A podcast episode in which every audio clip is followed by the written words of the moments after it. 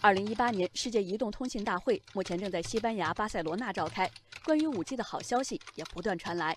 中国移动透露，将在杭州、上海、广州、苏州、武汉开展外场测试。今年在这五个城市将建设超过一百个五 G 基站。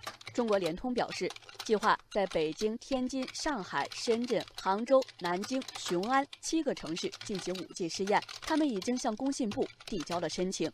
中国电信也在成都、雄安、深圳、上海、苏州、兰州这六座城市开通了 5G 试点。综合三大运营商信息，上海成为唯一三大运营商都试点的城市。按照规划，今年年底，我国 5G 产业链主要环节将基本达到预商用水平。听说 5G 真的来了，网友们议论纷纷。网友万锦大概对现在的网速还不是很满意。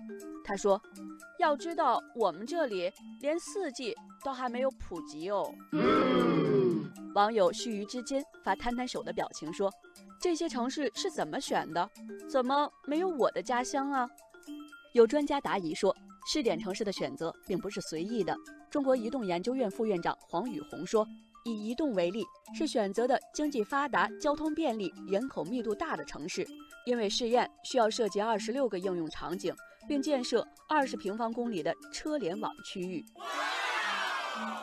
网友一望无边说：“按照发改委通知，每个试点城市五 G 基站数量都不得少于五十个。”将形成密集城区连续覆盖，全网 5G 终端数量不少于五百个。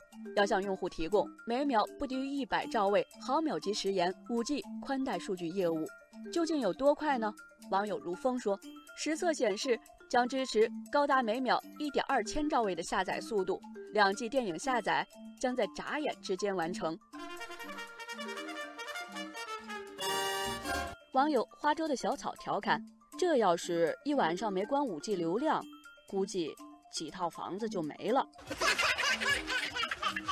从五 G 产业链来看，行业上游包含基站、天线、光缆、芯片、射频器件等通信设备，中游则是各大电信运营商，而让普通用户感受最直接的就是手机等各类终端设备商。对于广大用户来说，五 G 的推广和普及。则意味着要更换手机。世界移动通信大会上，华为发布了首款 5G 商业芯片，并表示，华为 5G 手机芯片首款 5G 智能手机将在明年上市。中兴也表示，今年底或明年初将发布 5G 商用移动终端。多名网友留言说：“今年不买手机了，攒钱，等你们。”